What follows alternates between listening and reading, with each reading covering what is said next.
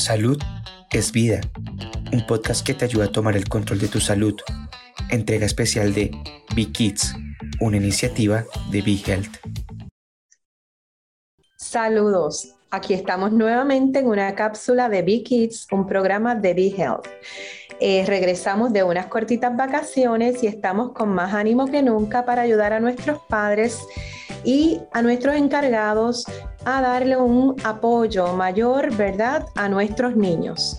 En Puerto Rico, especialmente los pediatras y los psiquiatras, realizamos cuestionarios en nuestros pacientes mientras esperan, usualmente en la sala de espera, conocidos como el PHQ9 modificado, ¿verdad?, a pediatría, y el GAT, que es eh, un cuestionario para tratar de hacer un cernimiento sobre ansiedad condiciones que no solíamos ver antes con frecuencia en esta edad de pacientes. Nosotros los pediatras hemos tenido que evolucionar muchísimo con respecto a las cosas que vemos hoy día.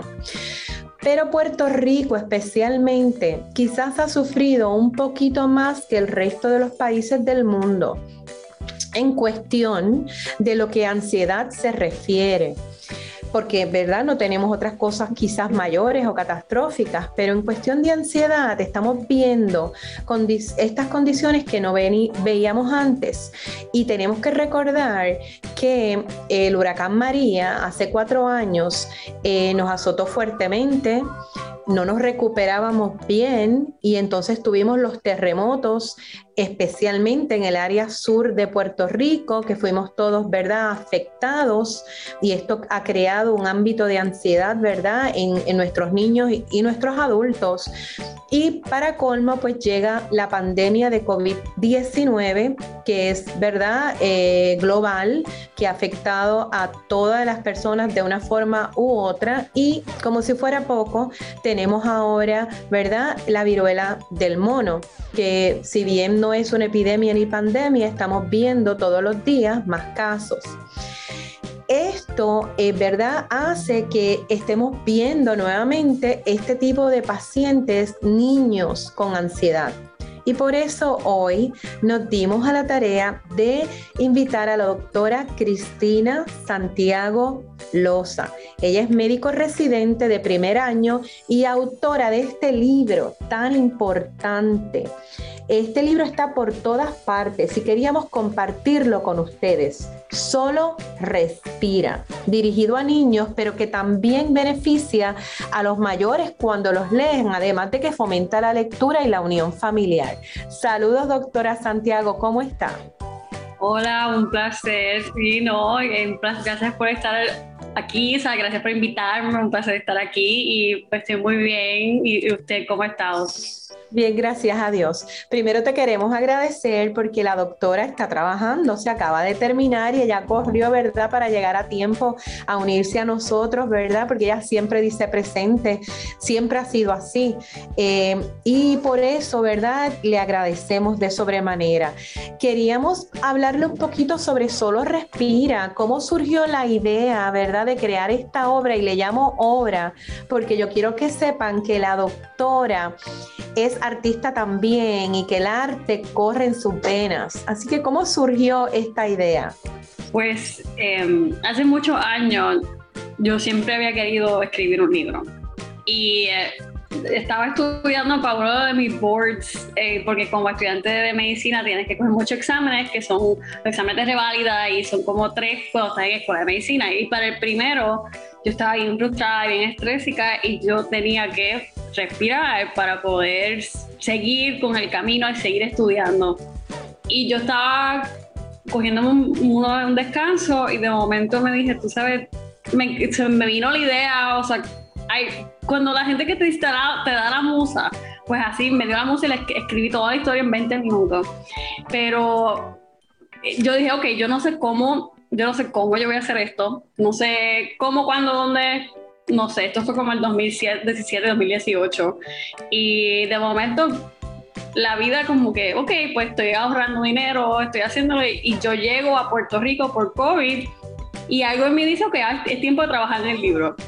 Es tiempo de, buscar un ilustrador, buscar, eh, porque hay ciertas páginas que yo las pinté y dibujé y creé, pero el ilustrador con quien yo busqué la idea general, yo decía, yo quiero esto para cada página.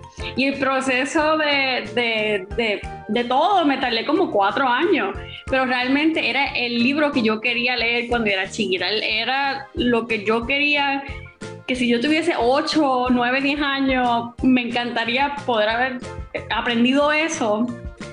Y pues a lo mejor no había ese libro porque yo tenía que hacerlo, o no lo había más bien para hispanohablantes. ¿Y de qué trata el libro? Ah, sí. Pues, como el título dice, es eh, una niña que se llama Luna, que está muy nerviosa de comenzar su primer día de clase. Y ella en el, va al pediatra, que está basado en mi pediatra, que se llama el doctor Francis, y, y la mamá se da cuenta que algo no está bien. Y la niña empieza a contar sobre no se está sintiendo bien porque está nerviosa su mamá y la mamá le dice, ¿sabes con quién sería bueno hablar? Con Tere. Y Tere, ella explica que es un terapeuta en el libro, ella explica que es un terapeuta, que es un psicólogo, que es un psiquiatra y que es la salud mental y ella va a la oficina y eso le quita el misterio de lo que es ir a un terapeuta, que eh, para muchos niños eso le puede causar ansiedad porque no entienden o no se pueden imaginar un escenario que ellos vayan a un terapeuta. Y pues le quita un poquito el estigma de, que tiene que ser una oficina aburrida, o lo trato de poner de una manera que un niño pudiese ver como, ah, ok, no, no, no da miedo, no me van a hacer nada, no, porque muchas veces en la pata blanca los niños se asustan. Exacto. Y pues quitándole un poco de eso para que se sientan más cómodos, entonces Tere le enseña un ejercicio de respiración. Y después vemos qué ocurre cuando llega ese día de tan esperado del primer día de cuarto grado. Tú dices, ¿verdad?, que el librito es diseñado para niños y que ojalá y lo hubiéramos tenido, ¿verdad? Cuando notaban esos nervios o esa ansiedad en, esas épocas, ¿verdad? Muchísimo menos en la mía. Eh, pero este librito lo están leyendo mis pacientes que están comprando el libro y los padres me han informado que para ellos también les ha servido y que es una herramienta muy útil que deben, ¿verdad?, comprar el libro para, para leerlo porque les va a ayudar a aclarar muchas dudas sobre, ¿verdad?, la ansiedad y momentos así de, de susto, como dicen los niños. Y y los va a ayudar y los padres les encanta leer este libro con ellos. Eh, este libro, ¿dónde pueden conseguirlo nuestros padres? Pues por internet lo pueden conseguir en amazon.com, pueden poner en barnesinovo.com, walmart.com y creo que si ninguna de esas tiendas están disponibles, todo eso está disponible para enviar a Puerto Rico, ya, ya lo he verificado, pero afuera de eso hay tiendas en Francia, en Australia, en España, por lo que he visto, que está disponible prácticamente en muchas tiendas por el mundo. Esto es una herramienta muy útil, padres, y ahora, ¿verdad? Se acerca la Navidad y para aquellos que celebran Navidad o los cumpleaños, etcétera, es un libro excelente para obsequiar. Deben leerlo porque va a ayudar a su niño primero a darse cuenta que hay otros como él, porque yo lo leí a darse cuenta que hay otros niños con las mismas sensaciones y sentimientos, ¿verdad? Y sustos, eh, que ya no están solos, o sea, que es una herramienta muy útil y que todos debemos tener en nuestros hogares.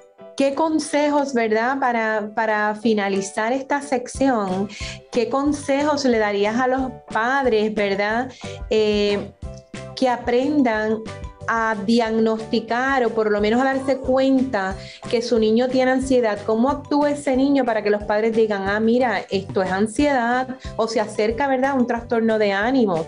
¿Qué síntomas tú nos puedes decir que esta niñita tenía?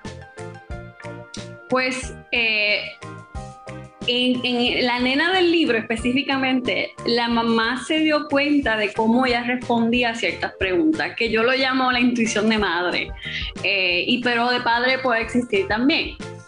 En pacientes pediátricos, y obviamente siempre consulte a su pediatra, como la doctora, y a, sus, a su psiquiatra pediátrico en cualquier momento para diagnósticos más fijos, pero irritabilidad es lo primero que vemos en niños normalmente y a veces pensamos que solo, por ejemplo, es adolescencia, a veces los cambios de comer, si el niño no está durmiendo bien, si está teniendo muchas pesadillas, si no quiere socializar como hacía antes, si no quiere salir, eh, pierde interés de las cosas que, vamos a decir que le encantaba jugar fútbol y ahora no quiere ni darle la bola, son cosas así, no tiene que ser tan drástico, pero en el día a día sus hábitos se van notando. Con ella, pues yo pienso que como le dio, había, yo pongo una cara como de que la niña a lo mejor se asusta, como que, ajá, como que sí, hoy, el primer día, ajá, para hacerlo más obvio para el niño.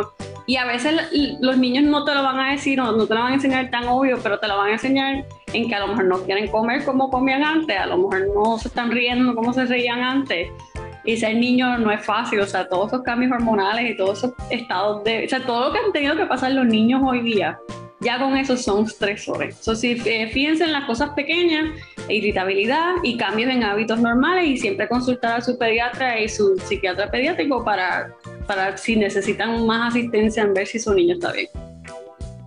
Excelente padres escuchen lo que la doctora nos dijo, ¿verdad? Todos esos cambios, que es nuestra razón de ser explicarle a los papás cómo pueden reconocer, y ya ella lo explicó, pues irritabilidad, los cambios eh, en actitudes, pérdida de pe eh, pérdida de, deseos de verdad de comer, todo lo que la doctora bien nos dijo, ¿verdad? Como también es residente de primer año de psiquiatría, que esperamos, ¿verdad? Que se quede con nosotros unos añitos más y sobre todo, doctora, queremos agradecerle por estar aquí con nosotros y esperamos comprometerla para que podamos seguir entrevistándola por aquí, por Big Kids, una plataforma para ayudar a los padres y encargados a conocer más a sus niños. Gracias, doctora, muy amable por estar con nosotros. Gracias a ustedes.